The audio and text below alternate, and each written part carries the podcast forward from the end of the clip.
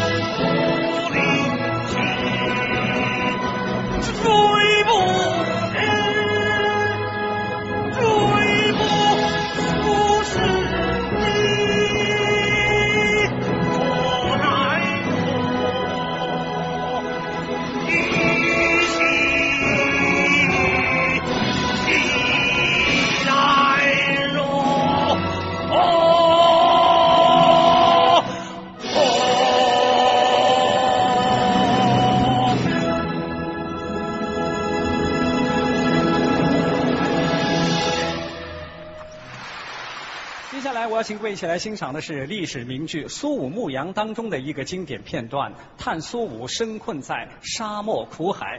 有请京剧名家朱强。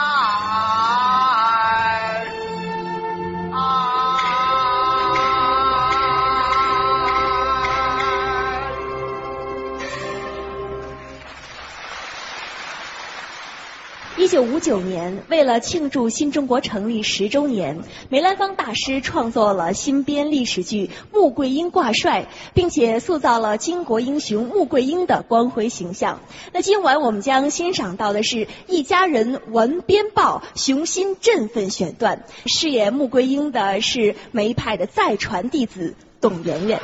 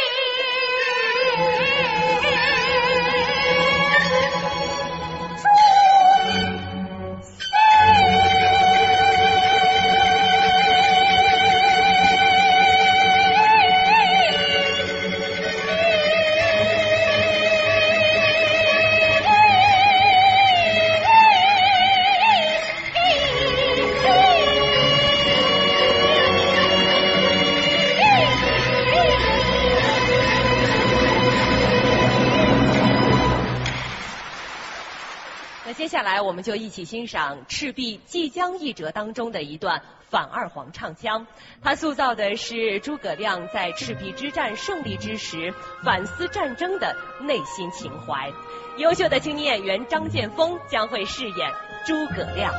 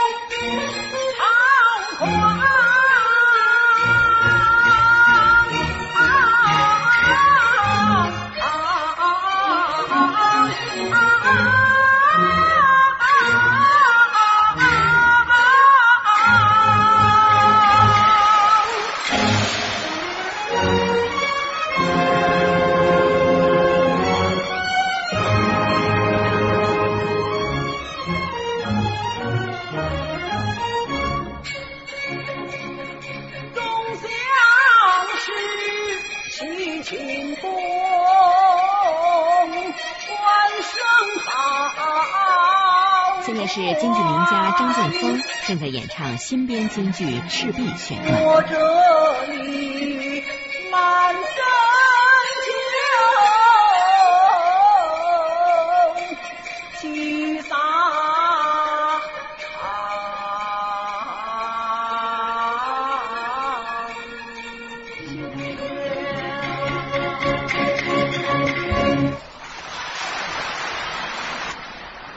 创京剧《丝路长城》讲述了当年唐太宗李世民做出了开放边境、胡汉共事的重大举措，这也使得百姓柳娘一家团圆、报效祖国的梦想得以实现。那今晚我们将欣赏到的是该剧当中的娃娃调，而饰演柳娘的是京剧名家李胜素，有请。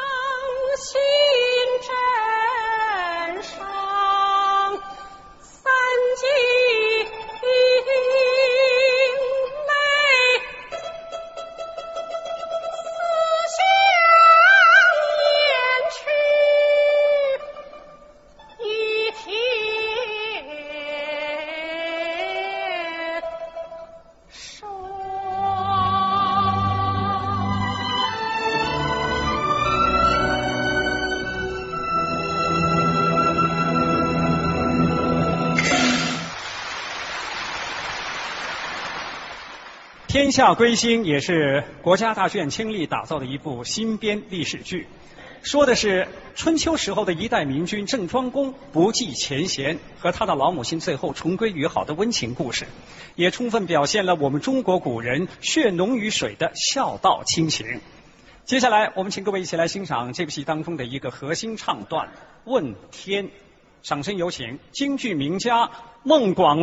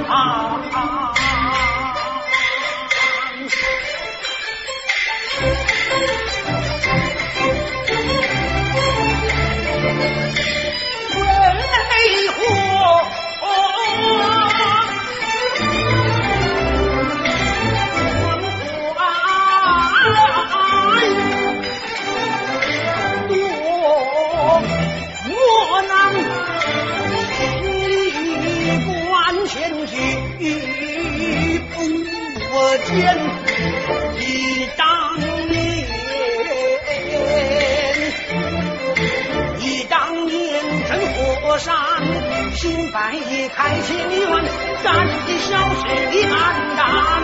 为国为民，为家园。国真披甲平战，路宽，我叫上苍，天，我叫百姓得保暖，我领那天下朋友，万家团圆。圆万岁，他愿让到日今，普天同乐，美南让国泰民安，我的心难啊